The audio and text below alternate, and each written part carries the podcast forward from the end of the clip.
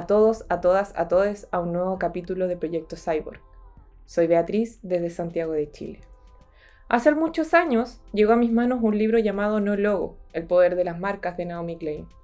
Obviamente en esa época, hace más de 15 años, me voló la cabeza entender el poder de las marcas en nuestra vida, entender cómo se sostenían estructuras de consumo a partir de las marcas y cómo éstas también construían cultura.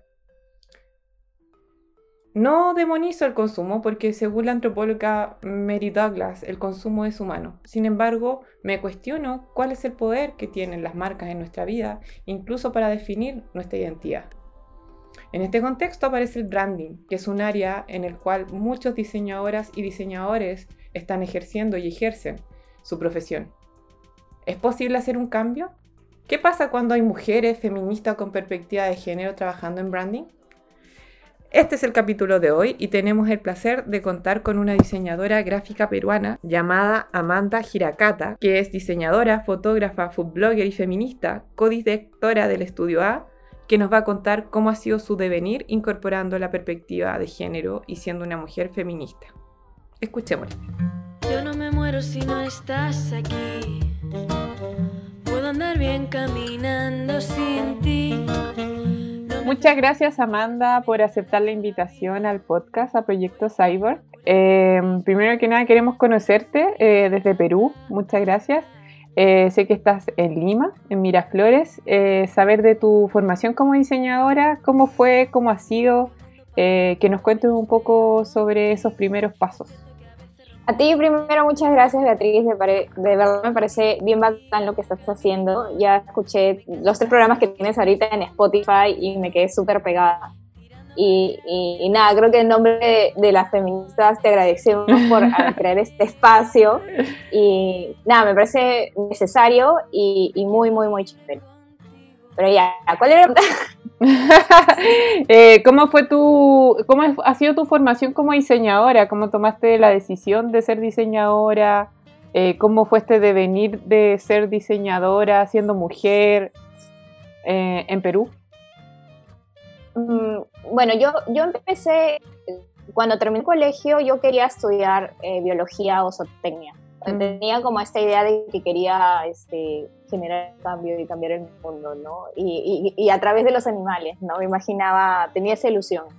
Pero cuando me metí para prepararme a la universidad, este, me di cuenta que no, no, no, no le daba nada, no le daba ninguna materia, no necesariamente me involucraba bien a, lo que se refería este, querer estudiar ese, ese, esa carrera. Y, y estuve un periodo sin hacer nada, ¿no? Y, en ese periodo que creo que, muchos chicos ahora no, no, se dan, que es como que terminan el colegio y de frente entran a la universidad. En ese periodo cuando tuve em, como el tiempo para pensar qué era lo que realmente quería hacer. Y a mí me fascinaba la fotografía. El, el, problema es que en esa época estudiar fotografía era bien difícil y era súper caro. Aunque estoy hablando en 2004, mm. 2005.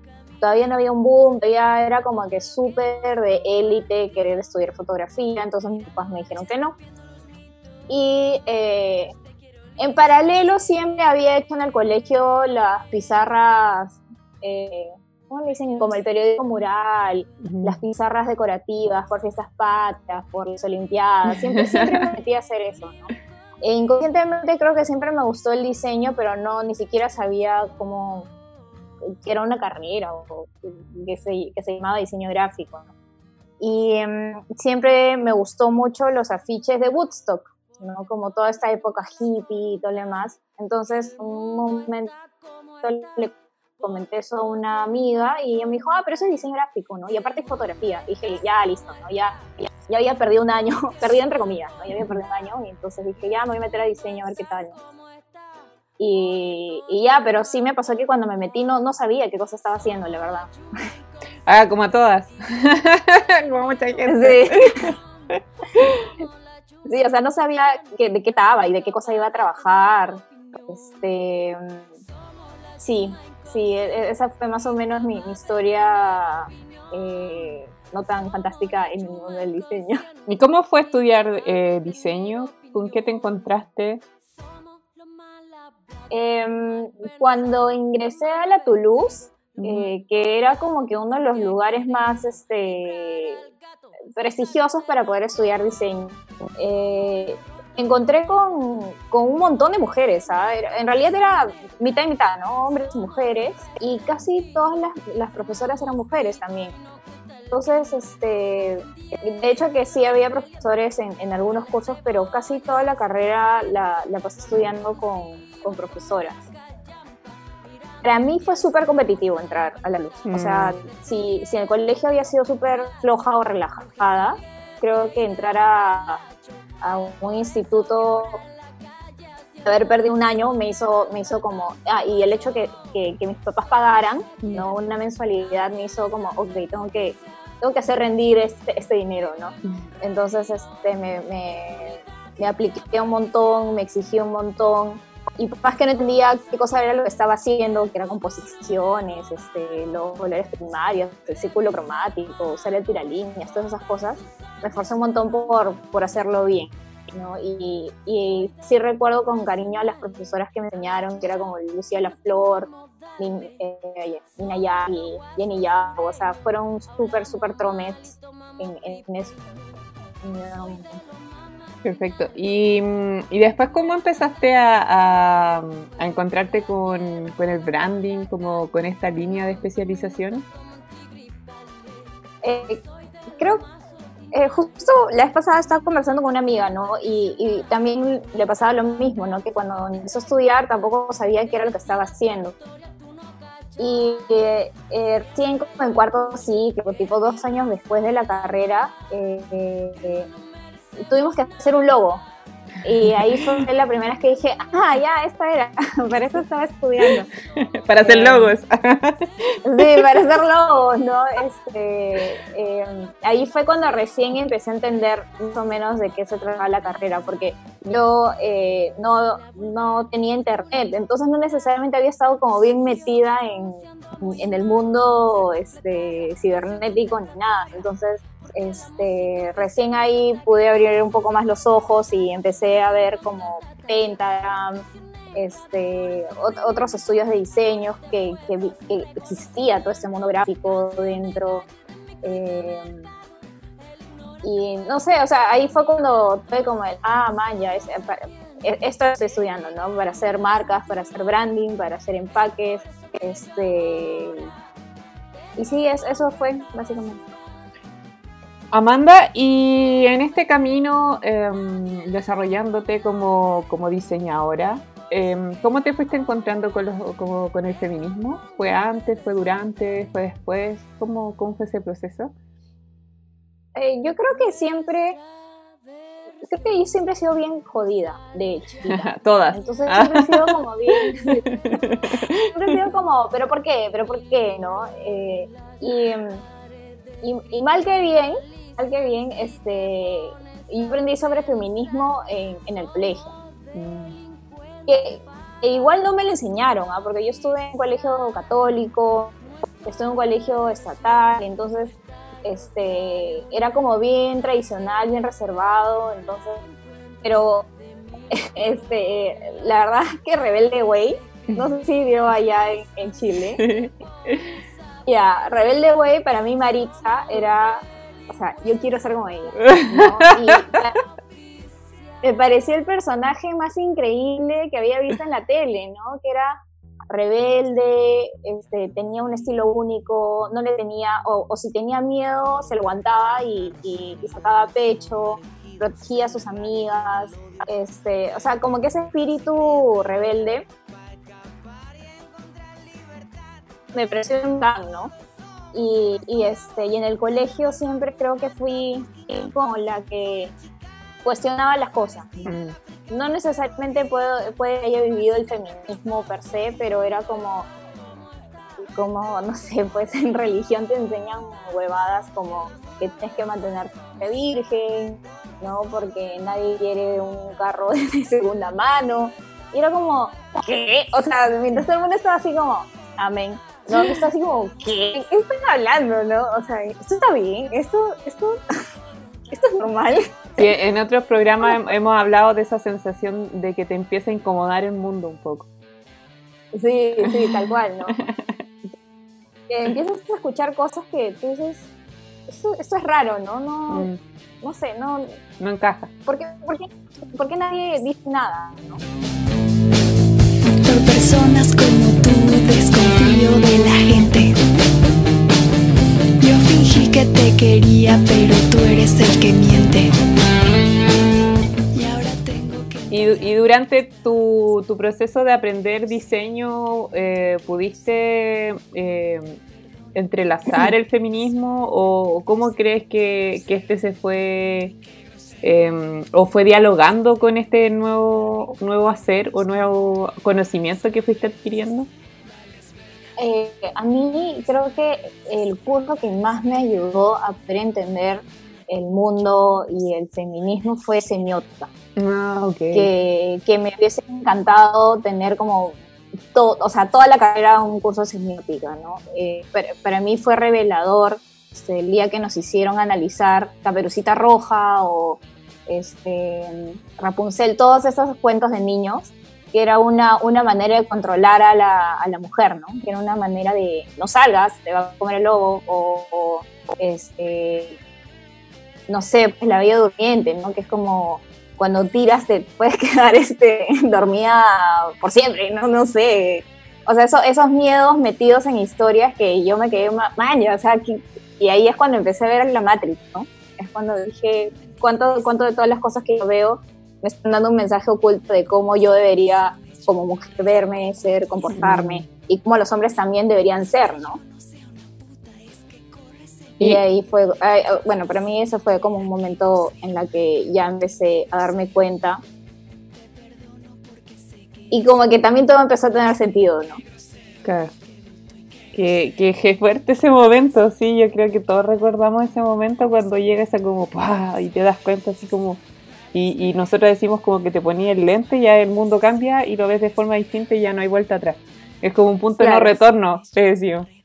Y, claro, claro. Y de ahí en adelante, desde que saliste desde, desde, la universidad, em, ¿a qué te has dedicado? Eh, ¿Has podido em, esta misma visión crítica, cómo la has podido llevar? Porque sabemos que ser feminista em, no es fácil. o hasta, hasta hace unos años, por lo menos en Chile, era bastante mal mirado, ahora es más aceptado con los nuevos movimientos. ¿Cómo está en Perú? ¿Cómo, cómo ha sido en tu trabajo? O en, en, mi trabajo, o sea, yo creo que, así como te, contaba en un momento, yo siento que el machismo conmigo no ha sido tan violento. este, creo que, crecí en un ambiente bastante bajo el patriarcado, pero no, nunca lo sentí como castrante, por así decirlo.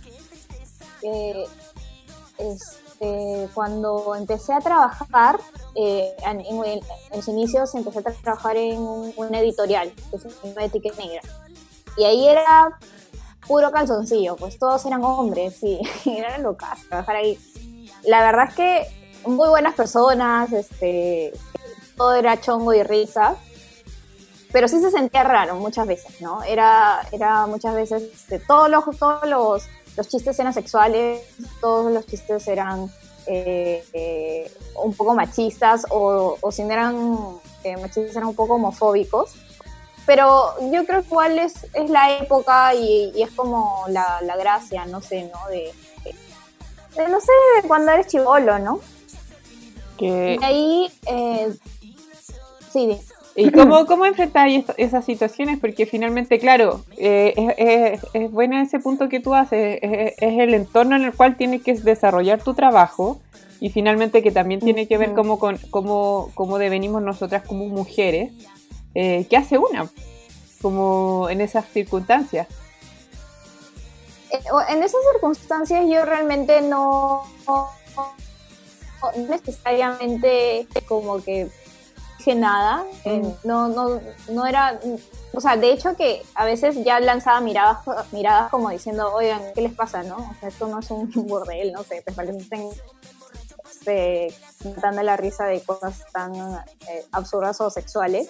No, no creo que ellos hayan buscado necesariamente hacerme sentir incómoda, pero sí creo que era como yo creo que la dinámica entre los hombres, entre los hombres es, bien, es, es, bien difícil, ¿no? Y todo el tiempo se tienen que estar comprobando entre ellos mismos quién es el más macho, ¿no?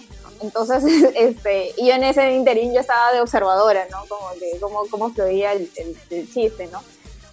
Yo personalmente no, eh, no me sentí eh, ofendida, pero, pero sí cuando lo recuerdo digo, ¡ay, qué raro, ¿no? Qué raro son esta gente, ¿no? Pero, pero bueno, pues ¿A quién no le ha pasado, cierto? Oye, y a nivel como de, tu hacer, de, eh, por ejemplo, ahora tú estás trabajando en, tu, estudio, em, y a nivel como de, tu línea de especialización del branding, ¿has podido poder, em, la redundancia, eh, poner en práctica esta visión más crítica desde el feminismo, el género? ¿Se te ha dado la oportunidad? En, mi época cuando estuve en, etiqueta negra, después pasé a Infinito. Infinito es otro estudio de diseño en, Lima y la dueña es mujer. ¿no? Y cuando entré era un matriarcado, entonces el 80% de, de, este, de los empleados éramos mujeres. Entonces, este, creo que es, creo que he podido tener la oportunidad de trabajar en un ambiente bastante progresista y moderno, en por así decirlo, ¿no? este, todas mujeres súper talentosas, este, em, el hecho de que mi jefa sea mujer y, no necesariamente el clásico eh, hombre, pero igual había un director hombre, ¿no? Al cual todo el mundo le, terminaba este, enseñando los trabajos creo que era una sociedad bastante homogénea y, justa, por así decirla, pero sí siempre se le otorgaba bastante poder al director de arte. Y bueno, y de ahí en, mis siguientes experiencias laborales, eh, estuve en, en que es eh, una corporativa de maquillajes. No, no sé si allá en Chile hay Essica o Saison o Level, que es venta por, por catálogo. Sí, sí, hay algunas marcas. Y, bueno, llegué a trabajar ahí. Ahí sí sentí que, eh, claro, Belcorp, el dueño son hombres. Y son hombres que, que venden maquillajes para las mujeres. Pero de pero dentro de la corporativa era éramos un batallón de mujeres. Era todo un piso donde el 90% éramos mujeres y se sentía esta, ese empoderamiento de, nosotros estábamos cambiando la forma de ver las cosas igual Perú ser un tan conservador y tan poco arriesgado, de hecho que siempre seguían los eh, ¿cómo se dice? Las, las tendencias, ¿no? Entonces, de pronto salió Fenty, ¿no? Eh, la marca de Rihanna en la que salía como las mujeres de todo tipo, eh, de todos los colores de piel, eh, mostrando variedad de todos los tipos de, de bases para, para, la piel. Y era como, ya, Fenty lo hizo ya, ahora sí, nosotros ya lo podemos hacer, y podemos inclusivos. Claro, es eh, como tomar las tendencias desde afuera para poder nosotros decir que somos inclusivos, inclusivos, claro. claro. Sí, sí, un fenómeno común igual con las tendencias este, ecológicas o cruelty free, ¿no? Como ya el resto es cruelty free, ya nosotros vamos a ser cruelty free, ¿no? Y eso, eso sí un poco me chocaba, ¿no? Porque ya hay la oportunidad de poder serlo sin necesariamente esperar que sea socialmente aceptado para recién generar el cambio. Respondiendo a tu pregunta sobre este. Mm, sobre el trabajo, ¿no? Y, si he podido aplicar en algún momento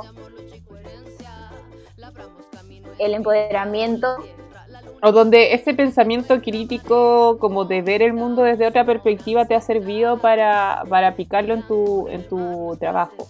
En el sentido de, de detectar cosas, de, de percibir cosas, de cambiar ciertas cosas creo que eso no, no, necesariamente lo tengo de una manera muy consciente todavía, pero sí creo que siempre eh, cuestiono eh, cuando tengo un brief eh, para hacer un proyecto, siempre una personalidad, ¿no? Y siempre termino cuestionando las personalidades que le quieren dar a, los productos, ¿no? Que siempre termina siendo como, ah, es hombre y es fuerte, y es seguro de sí mismo, ¿no? Y es mujer, es dulce, y es este grendona. Y, ah, los patrones, los, estereotipos de género. Sí, claro. Entonces siempre, siempre he terminado como cuestionándolo, pero inevitablemente, eh, por más que lo cuestione, termino trabajando con el cliente. Entonces, mm. no es que le pueda dar un plot twist a, su producto porque simplemente no les hace eco y es como que, no, o sea, no, mi marca no es así, ¿no? Entonces, no, no necesariamente creo que se, yo al menos he podido generar un cambio. Eh, de mentalidad. Claro. Nosotros, nosotros igual eh, le, decimos que son como las micro batallas, en donde igual, eh, a pesar de que no podemos generar el cambio grande, em, incomodamos, abrimos perspectivas, abrimos perspectivas, em, pero no es necesario, eh, desde mi perspectiva por lo menos, como dices tú, em, que se genere el cambio de un día para otro. Es un, como micro momentos, sobre todo cuando uno ¿para qué va a mandar con cosas? Trabajas con clientes, con clientas que tienen otras formas de pensar y hay que ir de a poco, rompiendo ciertos paradigmas. Sí, totalmente. Creo que eh, la evolución, al menos en, el Perú, que, todavía le falta un montón, ¿no? Este, es eh, que entre lamentablemente y entre que, bueno, pues igual tiene que pasar, es que siempre hemos seguido eh, la tendencia de según cómo se comporte el mundo, ¿no? este, por ejemplo, ya empezaron a salir mujeres más empoderadas, pues, empezaron a salir mujeres mucho más independientes, ¿no? Pero estas mujeres eran blancas y rubias, ¿no? Y luego empezaron ya hacer como este, con más razas, ¿no? No necesariamente que sean caucásicas, que sean este, morenas, que sean eh, eh, asiáticas, ¿no? Y, yo siento que lo que está pasando acá, al menos en Perú, es que todavía le está costando un montón a reconocer a, las razas peruanas, ¿no? A, las cholas, a las serranas, a las selváticas, este, y, todavía no, no hace match creo que, que, todavía está en este proceso y es como, como te digo, como van cambiando las tendencias que pasa eh, en el mundo. Eh, bueno, una cosa que, que a mí me, me, sorprendió cuando pasó todo esto de Black Lives Matter, mm. que, me, que, me, parece interesante y representativo y, y, y, que se tiene que hablar y, es sobre el racismo, pero siempre ese racismo de, entre el, blanco versus el, el negro, ¿no? Pero acá en el Perú se ve un racismo hacia el peruano oriundo, o sea, que, que no se habla, ¿no? Entonces de pronto es Black Lives Matter, tú peruana pones Black Lives Matter, pero es como, amiga, también hay otras razas en y, y de verdad... no sé, Cholo Lives Matter, Serrano Lives Matter. en Chile pasó lo mismo, que era como Black Lives Matter, y acá era como Mapuche eh, todos los tipos de, de, orígenes y es como eh, lava la ropa en casa primero antes de empezar a ver hacia afuera como, como la aceptación a la diversidad. Adentro también tienes diversidad, pero en esa imposición del canon homogéneo nos autoengañamos. Y ahí es donde no solamente, claro, cuando hablamos de feminismo hablamos solamente de las problemáticas desde la mujer, que es el sujeto central de la discusión, sino ya nos topamos con, con las otras luchas que se cruzan, pues como decís tú, pues la, la, raza, eh, lo, que le llaman la raza, eh, em, el origen, las etnias, etcétera. Oye, el clasismo, el clasismo, que es otro tema que sería otro podcast, pero no, este no. este es diseño, feminismo y género. Eh, ¿cómo, ¿Cómo crees que ha, afectado en los últimos años este aumento o visibilidad del movimiento feminista en Perú y sobre todo cómo, cómo lo ves tú que podría impactar en el diseño? Sobre todo entendiendo que el diseño construye realidades en el área gráfica donde te mueves tú, en el branding. Yo creo que que los movimientos este, de marchas que han habido, eh, de Ni Una Menos, han sido súper, súper, súper poderosos. ¿no? Eh, creo que, que, sí ha significado un cambio eh, en el país. Y, y, eso es lo que, lo que me alegra, ¿no? que es como, como un movimiento social puede realmente generar al menos conciencia. lo que también este, me ha encantado ver un poco es la, la reacción de los hombres, ¿no? Que, que, hay de los ofendidos y hay de los que se suman a la lucha y hay de los que, este, que no, pues que van a estar en contra. este, en, en, el tema del branding, yo creo que, que al menos lo que estoy viendo más es que hay muchas más personas tomando decisiones y que son mujeres. En, o sea, los clientes con los que se puede conversar es, son, son, más mujeres y, y, eso ya es importante, ¿no? Eh, lo otro es que creo que lo que está generando todo esto es que salgamos de, de eh, ¿cómo se dice? De este estigma, ¿no? De, de, cómo tiene que ser una mujer. ¿no? Eh, no necesariamente ahorita no, tenemos proyectos enfocados en, mujeres, pero ya cuando al menos se construye un brief, este, ya lo ideal es, es que se empiece a cuestionar que no sea simplemente la mamá querendona y, y este, que cocina tartas para alegrar a sus, a sus hijos, ¿no? sino más bien que sea un, un personaje con más riqueza, ¿no? O sea, no es que no es, no es que no eso, no, es que eso no sea rico, sino un poco más allá, ¿no? Mm. ¿Qué, cosa anhela esta mujer? ¿Qué, qué es lo que quiere? Em, ¿Cuáles son sus sueños? ¿no? ¿Qué, retos ha tenido que pasar? Eh, yo creo que al menos este sí, o sea, se está generando un cambio, pero todavía es lento.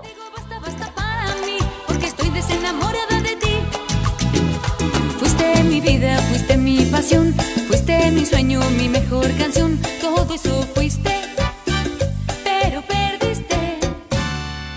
¿Y mm, has visto em, a nivel de otras diseñadoras que se estén generando ciertas comunidades o, algo así dentro del área del diseño? Acá llegó este Ladies Wine and Design, que lo creó Jessica Walsh. Eh, y, que, y que bueno, es, un, es una comunidad libre, o sea, tú puedes crear tu Ladies Wine I Design en cualquier país. Y la idea es como, como, como generar este, la visibilización de mujeres profesionales o mujeres que, con talento y, poder mostrarlo, ¿no? Y, y, generar la charla y conocernos entre nosotras, ¿no? Que, que igual como escuchaba en tus podcasts, este, sí, pues no hay muchos, este, muchos eventos en los que puedas ver un representante de tu misma carrera que sea mujer. Mm. Porque pese a que yo y el, y el nicho de diseño es bien chiquito acá en el Perú, todos los representantes que salen son hombres. El 90% al menos, ¿no? o 99% son hombres. Entonces, este, creo que el hecho que, que exista, ¿no? Solamente para mujeres es, es relevante, ¿no? El de Ladies and Design, eh, Somos Muchas, que es también de mi amiga Sol, que, creó como este colectivo eh, en la que em, em, para, poder vender cosas, ¿no? Y, solamente son mujeres y son mujeres que, crean sus marcas, que, hacen sus, este, sus piezas de arte, em, de todo, ¿no? De ahí, de hecho, hay muchas más, pero es, las que me, son las que me acuerdo. Yo conozco eh, una que es más mujeres en UX, de experiencia de usuario, eh, que se fueron a. que tienen un capítulo en Perú. Eh, y son, son bacanes, sobre todo con todo lo que hacen a nivel de mujeres y tecnología. Sí. Que viene pronto una invitada en los siguientes capítulos a este podcast. Así que vamos a dejar el anuncio. Eso, Amanda, muchas, muchas gracias por tu tiempo, por tu disposición, por contarnos tu historia, em, tu devenir como diseñadora en Perú. Sabemos que hay mucho por hacer. Em, en Latinoamérica, sobre todo, tenemos distintas realidades, pero una misma lucha. y, nada, estamos viéndonos. Muchas gracias. Muchas gracias a ti, muchas gracias a ti. De verdad me parece, como ya dije, ¿no? me, parece bien bacán lo que estás haciendo. ¿no? Y creo que igual este, el, campo, eh, del, el cambio, más que el campo, ¿no? El cambio es un proceso y, y, el hecho que ya se esté dando, aunque sea con pequeños pasos, ya significa un montón, ¿no? Perfecto. Nos vemos. Listo, gracias. Chao.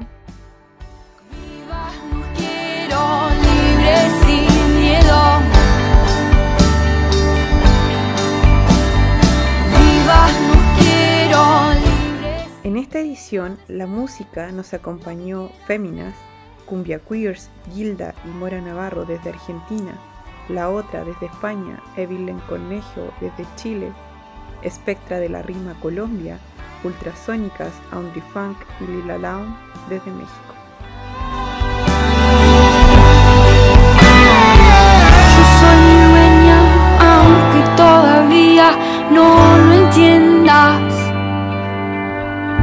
ya no voy a correr, porque juntas vamos a vencer.